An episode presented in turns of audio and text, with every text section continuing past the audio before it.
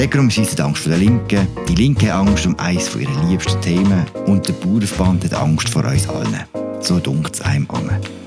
In zwei Wochen sind Abstimmungen, drei Vorlagen stehen zur Diskussion und bei jeder haben recht viele Leute etwas zu verlieren. Und über das reden wir heute im Politbüro, im Politik-Podcast von Tamedia. Und zwar mit dem Markus Häfiger in Bern, mit Christoph Lenz hier in Zürich. Er ist ein rechter Globetrotter. Er ist schon mal zu Genf, mal zu Bern, mal zu Zürich. Und mit mir, dem Philipp Loser. Hallo zusammen. Hallo zusammen. Hallo miteinander. Heute geht es um drei alte Machtzentren äh, von der Schweiz bei diesen drei Abstimmungen. Wir fangen mit dem grössten Machtzentrum an, mit dem Bauernverband. Hat der Markus Ritter, der Präsident des Bauernverband, eigentlich je schon mal eine Abstimmung verloren? Jetzt muss ich also als Politbüro der Legendenbildung anschliessen. tatsächlich kann man den Eindruck haben, der Markus Ritter sei so ein der MacGyver von der Schweizer Politik. Mit irgendwie 50.000 Bauern in einem Land mit 5 Millionen Stimmberechtigten macht er gleich aus fast jeder Situation einen Sieg für sich. Es gibt aber Ausnahmen, so hat er zum Beispiel das Jagdgesetz verloren, wo nicht ganz eine unähnliche äh, Konstellation war, wie jetzt bei der Massentierhaltungsinitiative. Und manchmal hat Markus Ritter auch verloren, obwohl er eigentlich gewonnen hat. Es hat zum Beispiel die Volksinitiative für Ernährungssicherheit gegeben, die der Bauernverband vor etwa acht Jahren lanciert hat. Strategisch ist das Ziel gewesen, dass man so einen wolkigen Text dem Stimmvolk vorlegt, wo alle Ja sagen können. Am Schluss sagen alle Ja und der Bauernverband kann dann sagen, damit sind alle Reformdiskussionen erledigt. Und Tatsächlich hat es dann zu einem Gegenvorschlag einen, einen hohen Ja-Anteil gegeben, aber die ganze Reformdebatte um die, um die Landwirtschaft in der Schweiz ist eigentlich eher sogar noch befeuert worden. Und der Druck hat nicht abgenommen auf die Bauern, sondern äh, ist hoch, konstant. Die Bauern befinden sich in einem dauernden Abwehrkampf, was für die Landwirte selber frustrierend und mühsam ist. Und der Abwehrkampf, den sehen wir jetzt im Moment auch bei dieser Massentier äh, Massentierhaltungsinitiative. Sie wechseln quasi wöchentlich Plakat vom, vom Stall durch. Äh, der Christoph, ich schließe mich seiner Analyse an, aber zu dem Abwehrkampf, wenn er ihn beschreibt, was faktisch, sie haben bis jetzt jede Schlacht gewonnen, oder? Jetzt vor ein paar Monaten haben wir über die Pestizidinitiativen abgestimmt, haben sie gewonnen. Jetzt Massentierhaltungsinitiative, da ist der Entscheid noch ausstehend. Sie haben aber zum Beispiel auch im Parlament vor knapp zwei Jahren die Agrarpolitik 2022 abgeschossen, muss man sagen, Bauernverband. Das wäre auch eine Reformvorlage gewesen, mit Weiterentwicklungen in verschiedenen Bereichen, Umwelt Umweltschutz, aber auch mehr Marktwirtschaft, mehr soziale Absicherung und so abgeschossen. Man muss sagen, er ist extrem erfolgreich in Abwehrkämpfen zu gewinnen. Und das fängt im Parlament an, wo er fast jede Sparvorlage, die die Bauern am Rand wird treffen, abschießt und es bis jetzt ist ihm das auch vor dem Volk eigentlich in allen wirklich zentralen Vorlagen für den Bauernstand gelungen täuscht Eindruck, oder werden die Bandagen immer härter von ihm? Also er muss immer mehr riskieren, dass er gönnt, Markus Ritter. Ich finde, der Abstimmungskampf um Pestizidinitiativen, der ist wirklich extrem hart geführt worden. Allerdings muss man sagen, von beiden Seiten. Der Markus Ritter würde natürlich sagen, ich äh, antworte einfach mit meinem Stil auf den Angriff, wo tatsächlich bei der Pestizidinitiative zum Teil auch sehr hart geführt worden ist von Seiten der Initianten. In meiner Wahrnehmung jetzt Massentierhaltungsinitiative, es ist, die wird von beiden Seiten moderater geführt als die letzte, wäre meine Beobachtung. Ich habe auch den Eindruck, ich habe auch zum Beispiel gefunden, die Kampagne bei der Konzernverantwortungsinitiative, wo der Bauernverband ja auch eine gewisse Rolle gespielt hat, die ist auch ähm, heftiger, schriller gewesen, wie jetzt die aktuelle. Aber was halt auffällt, ist das zentrale Instrument für den Markus Ritter, um in so grossen Abstimmungskämpfen einen Sieg davonzutragen, sind Allianzen mit dem zweiten großen Machtzentrum in der bürgerlichen Schweiz, mit der Economy Suisse. Und die Allianzen, habe ich das Gefühl, das sind langfristig ist eine gefährliche Strategie vom Bauernverband. Wie sieht denn die aktuelle Allianz zwischen den beiden Machtzentren aus, zwischen dem Bauernverband und der Economy Suisse, jetzt bei der Masstierhaltungsinitiative? Es hat im Juli einen interessanten Artikel gegeben, der NZZ am Sonntag, unter dem Titel «Der große Kuhhandel, wie treffend». Haben Sie lange gehabt, wie Sie den Titel hatten? ja, Sie haben, glaube ich, wirklich eine Woche lang gebraucht, bis Sie den herausgefunden haben.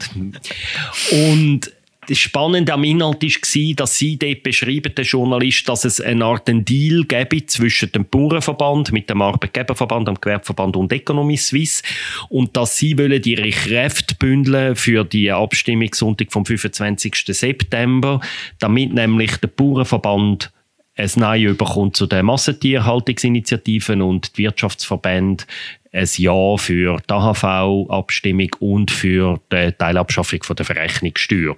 Und da haben sie auch zusammen irgendein Papier unterschrieben, die vier Verbandspräsidenten, das sind natürlich alles Männer. Und der Journalist, der erste Satz müssen wir uns jetzt schon mal noch schnell aus der Zunge vergehen lassen. Er schreibt in dem Artikel, wer in den kommenden Wochen übers Land fährt, wird die Macht der neuen Allianz überall sehen. Auf ihren Feldern und an ihren Scheunen werden die Bauern neben eigenen Themen auch solche bewerben, die den Unternehmen wichtig sind. Nämlich hat er dort in Aussicht gestellt, dass dann eben auf den Bauern, auf den Feldern eben nicht nur Nein-Plakat für die Massentierhaltung stehen, sondern auch Ja-Plakat für die Verrechnungssteuer und für die AHV. Das ist eine Art so die Ankündigung gewesen, die die Wirtschaftsverbände gemacht haben vor zweieinhalb Monaten oder drei Monaten. Hat aber halb gut funktioniert, oder? Es hat nicht für beide gleich gut funktioniert, sagen wir es mal so. Aber das ist schon noch bemerkenswert. Es hat sich jetzt da quasi so eine Allianz äh, offizialisiert, wo schon sehr lange die Schweizer Politik mitbestimmt. Wir haben schon erwähnt, die Konzernverantwortungsinitiative und Agrarpolitik 22 Plus. Da ist auch so ein Tauschhandel zwischen dem Bauernverband und der Economy Suisse, wo gesagt hat, äh, wenn, wenn die Economy Suisse Hilfe bekommt von den Bauern bei der Konzernverantwortungsinitiative, dann helfen die Wirtschaftsvertreter im Parlament, die Agrarpolitik 22 Plus abzuschiessen und solche Deals gibt es seit längerem, sie sind noch nie so offen gelegt worden. Und die Kooperation, da ist einerseits sehr effektiv, vor allem für den Bauernverband bisher. Die Economy Suisse hat schon bei der Stempelsteuer im letzten Februar Mühe gehabt, das Volk zu überzeugen, aber für den Bauernverband geht es eigentlich bei den Abstimmungen meistens auf. Das Problem ist aber, dass da auch ein bisschen eine unheilige Allianz ist, weil die beiden Verbände, der Bauernverband und die Economy Suisse, nicht überall konkurrente Interessen haben, sondern die Interessen teilweise äh, fundamental gegensätzlich sind. Zum Beispiel Freihandel, oder? Genau, genau. Und dort stellt sich die Frage, wenn die Allianz sich weiter verstetigt, ob die Economy Suisse tatsächlich für ihre Mitglieder neue Freihandelsverträge herausholen kann, wenn Partnerländer äh, darauf bestehen, dass das mit einer Öffnung auch vom Agrarmarkt würde passieren. So. Und solange aber der Agrarmarkt abgeschottet bleibt, wie er jetzt ist und bis der Bauernverband auch beibehalten wird die Economy Suisse auf dem Bereich keinen äh, Erfolg für ihre Mitglieder erzielen. Und ganz ähnlich ist es für Bauern, beispielsweise die Konzernverantwortungsinitiative, wo wir vorher darüber geredet haben, die wäre eigentlich vielen Bauern intuitiv sehr nahe So. Die Initiative setzt doch auf kurze Wege, auf Vertrauen, auf Know Your Customer, auf ähm, faire Preise und so weiter. Und das versteht jeder Bauer, warum das sinnvoll ist. Letztlich sind aber Bauern die, die quasi sich nicht ins Jahr zu der Konzernverantwortungsinitiative begeben haben, aufgrund von dem Kuhhandel. Und das verursacht einen latenten Unmut äh, bei vielen Bauern und es ist, sagen wir auch, im Image vom Bauernstand in der Schweiz nicht förderlich. So. Ich sehe das ein bisschen anders. Also die Analyse finde ich zwar richtig und ich glaube auch tatsächlich bei der Konzernverantwortung ist der einzige bisherige Fall gewesen, wo sagen wir die Wirtschaft, also die Industrie, die Großkonzerne von der Hilfe vom Bauernverband wirklich profitiert haben. Sonst profitiert aus meiner Sicht im Moment vor allem der Bauernverband von der Allianz. Im Moment profitiert er ganz klar gesehen ich, weil er hat ja früher eine Art einen Zweifrontkrieg geführt. Auf der einen Seite hat er links-grün gehabt, wo mehr Ökologie hat wollen, und auf der anderen Seite hat er Economy Suisse und so gehabt, wo von den Bauern eigentlich mehr Effizienz, Reformen, mehr Richtung Marktwirtschaft verlangt haben. Und jetzt mit dem Deal mit den grossen Unternehmen hat der Bauernverband wie die eine Front stillgelegt und kämpft nur noch gegen links-grün und hat da einfach regelmäßig eine Mehrheit. Und die Frage vom Freihandel, wo ihr vorher richtig den Finger drauf gelegt habt, die ist im Moment wie vertagt. Sie wird hintergeschoben, weil im Moment haben wir da auch keine aktuelle Vorlage oder eine Abstimmung auf dem Tisch. Natürlich, sobald irgendwie ein Freihandelsabkommen wieder fast voll kämpfte, dann würde die Front wieder aufbrechen wahrscheinlich, aber im Moment, das ist in den nächsten zwei, drei Jahren nicht absehbar, darum kann man das wie ausblenden ausblenden. Das ist, glaube ich, auch in dem Deal, in dem Papier zwischen den vier Verbandspräsidenten wie ausklammert gewesen, soviel ich weiß. Das ist recht klassisch, einfach zweckheiligte, zweckheiligte Mittel aktuell, oder? Es ist völlig klar, also der Markus Ritter ist wahrscheinlich einer der begabtesten Machttechniker, die wir im Parlament haben. Oder er ist ein knallharter Strateg, Analyst und er schließt die Allianzen, die ihm kurz- und mittelfristig am meisten nützen ich würde schon sagen, es nützt vor allem kurzfristig. Der Bauernverband stemmt sich, der Markus Ritter ist jetzt zehn Jahre der Präsident, seit zehn Jahren wirklich gegen alles, was kommt.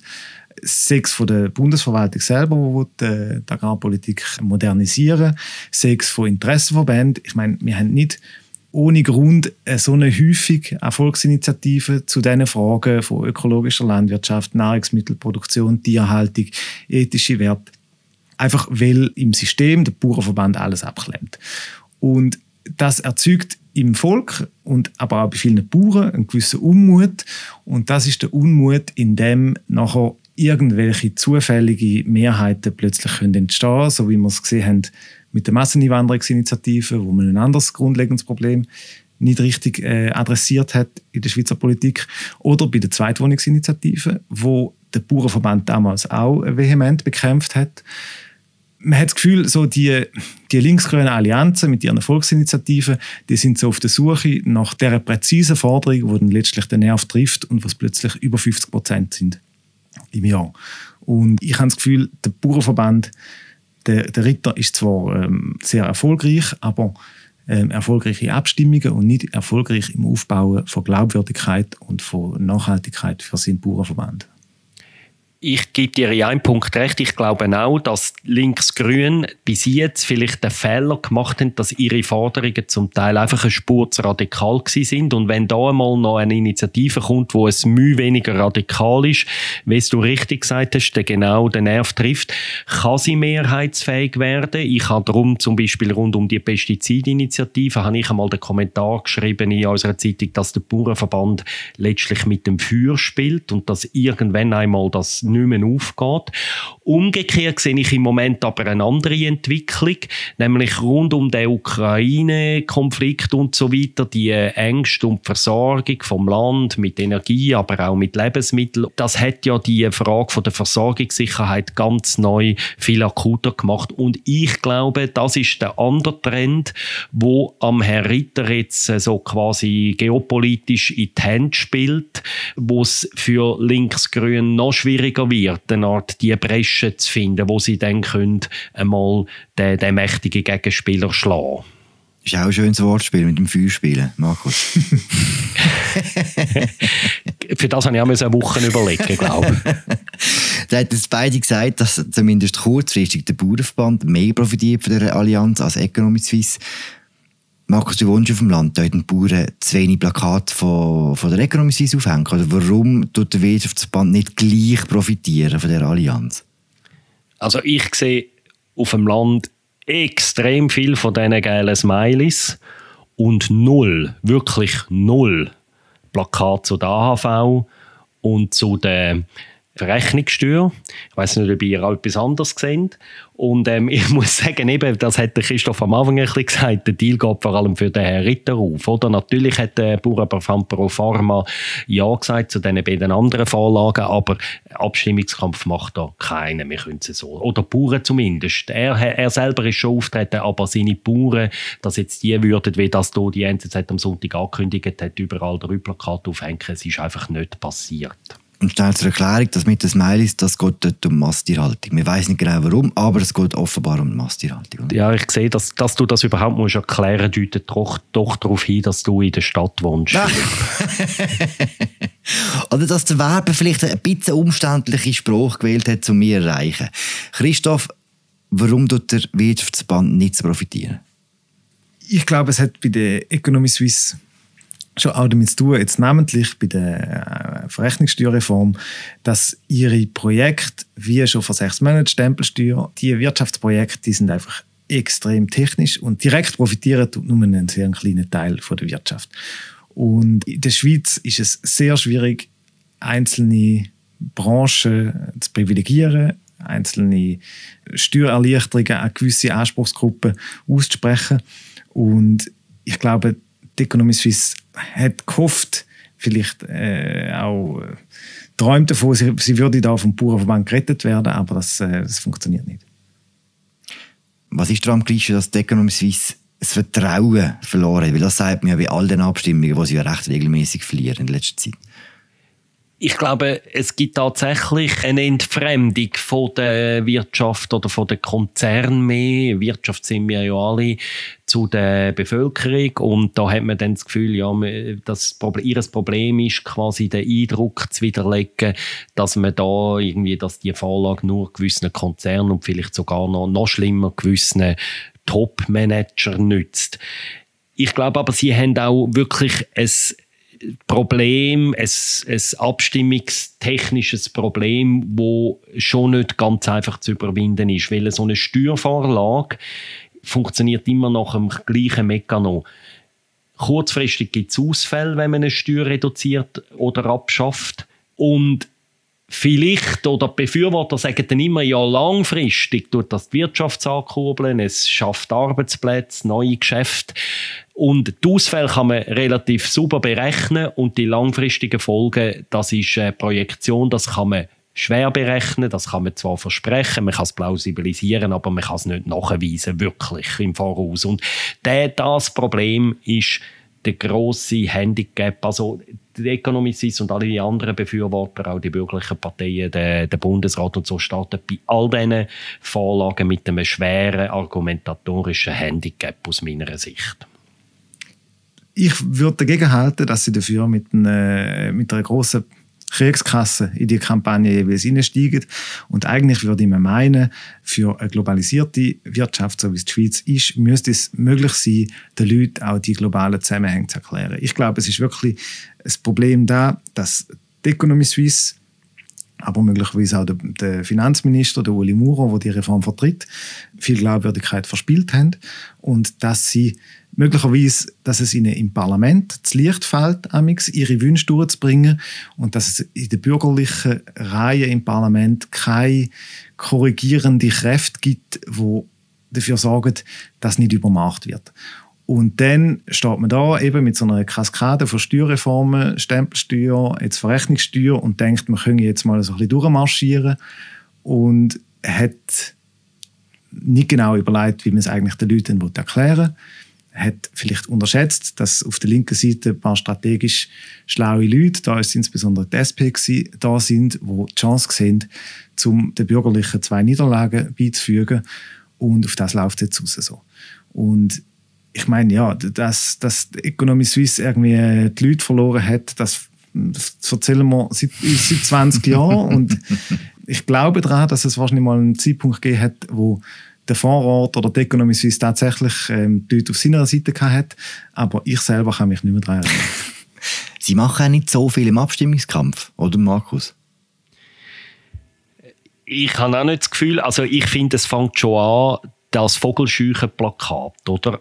Ich weiß ehrlich gesagt nicht, wer es erfunden hat, aber ich finde, es ist eine krasse Textbildschere schon in diesem Plakat. Oder mit der Vogelscheuche, wenn sie, glaube sagen, so habe ich es verstanden, man solle Steuerpflichtige nicht mit einer Steuer verscheuchen.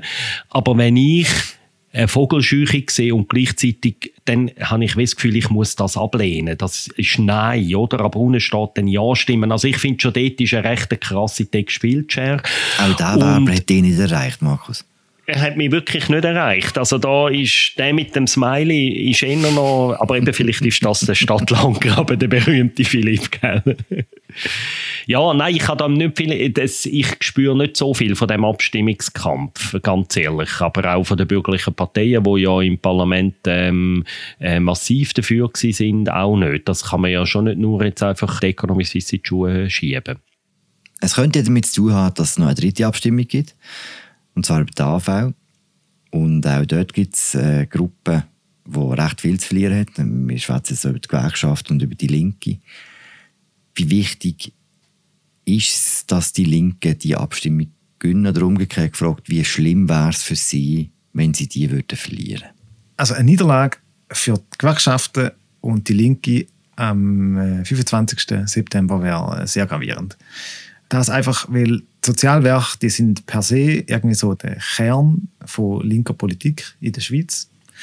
Und ähm, seit 2004 das Rentenalter 67 von Pascal Couchepin versenkt worden ist, wirklich wuchtig durch die Linke, ist eigentlich wie der generelle Konsens gewesen, dass eine Reform von der Sozialwerk, wo den Leuten auch Opfer abverlangt, ohne die Linke nicht zu machen ist.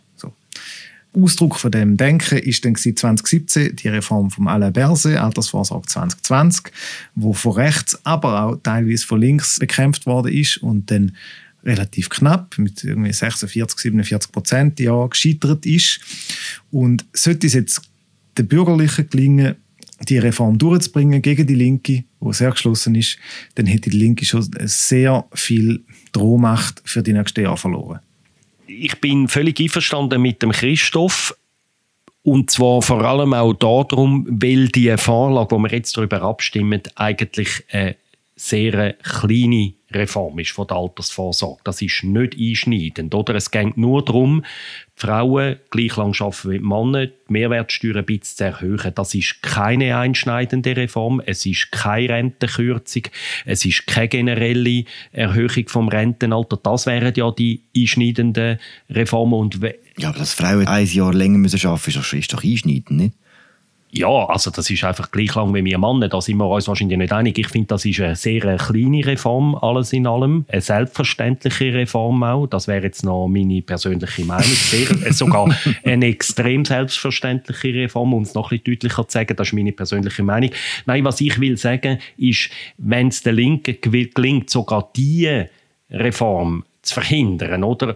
Dann wird es praktisch unmöglich, äh, bei der zweiten Säule eine einschneidende Reform zu machen oder sogar das Rentenalter mittelfristig zu erhöhen, wie das gewisse Kräfte wollen. Also es, wär, es ist darum sehr ein symbolischer, ein wichtiger, ein strategisch sehr wichtiger Kampf, den sie führt. Und du siehst gleich wie dem Christoph, dass, so, dass auch ein bisschen ums Drohpotenzial von links geht? Eindeutig, eindeutig.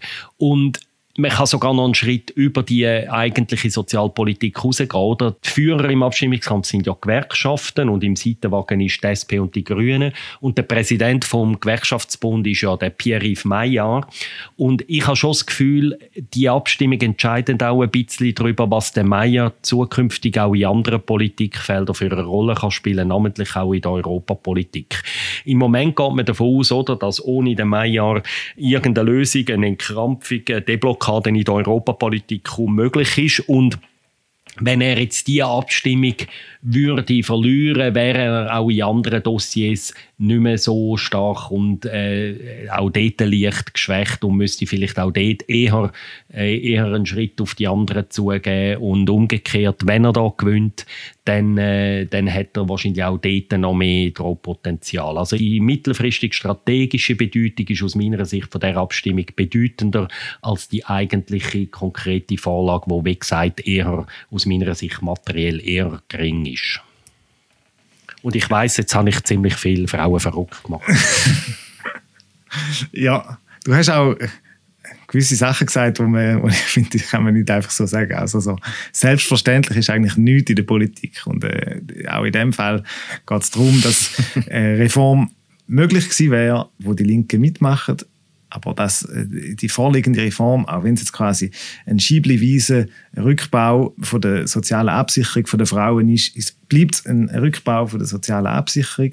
Und ich persönlich, äh, abweichend von deiner Meinung, Markus, was sehr selten vorkommt, finde auch die schiebliweise Abschaffung falsch.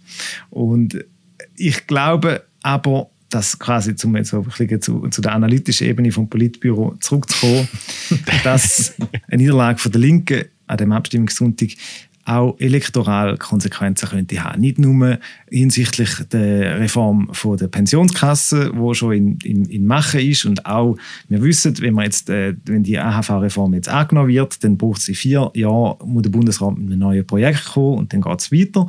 Ich glaube, es geht nicht nur inhaltlich dann äh, ein neues Zeitalter an, wo es für die Linke schwieriger wird sein, ihre Positionen durchzusetzen, sondern es könnte so ein bisschen das passieren, was vielleicht mit dem Freisinn in den 90er Jahren, Anfangs Nuller Jahren passiert ist, nämlich quasi, wenn du auf dem, wenn deine Raison d'être in Frage gestellt ist als Partei. Der Freisinn ist die Vertreterin von der Wirtschaftselite von der Schweiz und die Wirtschaftselite die ist irgendwie auseinandergebrochen.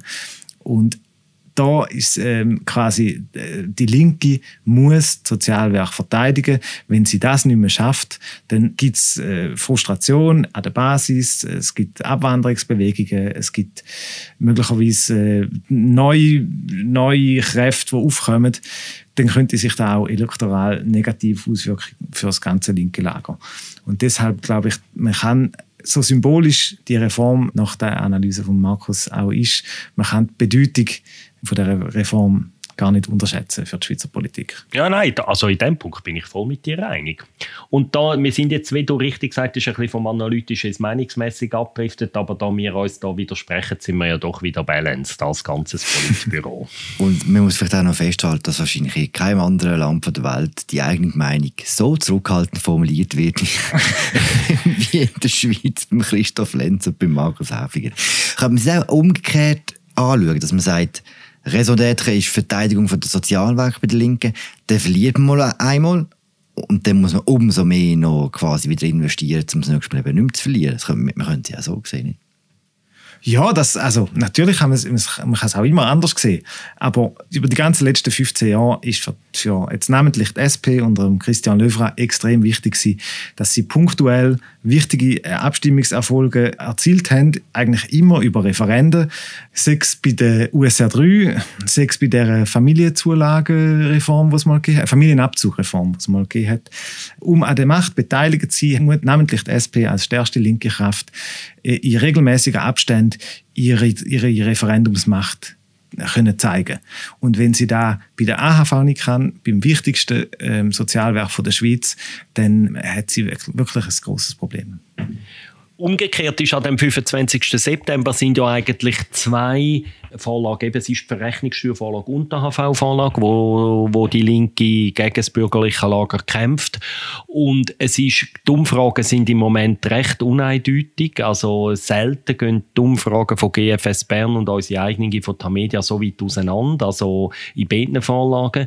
Aber es ist im Moment sehr gut denkbar, dass es vielleicht ein einigermaßen knappes Ja zu der AHV-Reform gibt, aber ein Nein zu der Verrechnungssteuerreform. Also immerhin könnte die Linke ihre Vetomacht im, in der Steuerpolitik bestätigen. Das wäre ihren mindestens etwa vierten Sieg in Folge nach der Unternehmenssteuerreform, nach der Familienzulage, der Stempelsteuer, Verrechnungssteuer. Dort könnte sie ihre Vetomacht sogar stärken durch einen neuen Sieg, wo dann allerdings äh, geschwächt würde durch eine Niederlage in der AHV. Ich bin nicht ganz, ich, natürlich würde ihre Vetomacht ein bisschen erschüttern, ob es so eine dramatische Zeitenwende wäre, wie sie der Christoph jetzt skizziert, bin ich nicht ganz so sicher, weil, wenn die angenommen wird, ist es ja wahrscheinlich, dass man früher oder später über Rentenalter 67 würden abstimmen.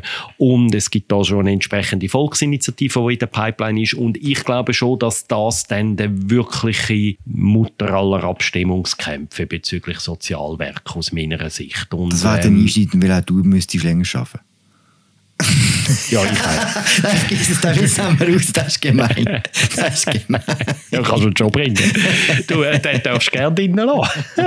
ich wollte ich wollt jetzt auch nicht so in die, in die Alchemie abgleiten oder so, aber ich glaube gleich, Politik ist auch eine Frage von Momentum. Und das Momentum würde auf jeden Fall die Zeiten wechseln bei den Sozialwerken, wenn die AHV-Reform angenommen wird. Und ja, du hast recht, Markus, bei dieser Verrechnungssteuer könnte dieselbe Linke einen Erfolg äh, feiern am 25. Aber gemessen an der symbolischen Bedeutung ist ähm, äh, das Verhindern von dieser Verrechnungssteuerreform höchstens ein kleiner Trostpreis, wenn man bei der AHV äh, gleichzeitig würde verlieren. Und das ist etwas, was mir aber in den letzten Wochen aufgefallen ist, dass ich das Gefühl habe, äh, einige Linke reden lieber über die Verrechnungssteuer wie über äh, das Rentenalter der Frauen. Möglicherweise, weil sie befürchten, dass sie tatsächlich äh, die AHV-Reform werden verlieren und jetzt ähm, ihr Winning-Projekt äh, schon ein bisschen äh, grösser machen, als es eigentlich ist. In dieser Analyse bin ich wieder vollständig einig mit dem Stoff. Ah, das ist schön. Dann tun wir doch in Harmonie enden. In zwei Wochen werden wir wissen, wie es rauskommt. Noch ein bisschen später werden wir dann sehen, welche Analyse zutrifft. Danke fürs Mitschwätzen, Christoph Lenz in Zürich und Markus Häfiger in Bern. Das war es, die aktuelle Ausgabe vom Politbüro. Wir hören uns in zwei Wochen wieder. Dann auch wieder mit Raffaella Wieler. Bis bald. Ciao zusammen. Ciao zusammen. Ciao.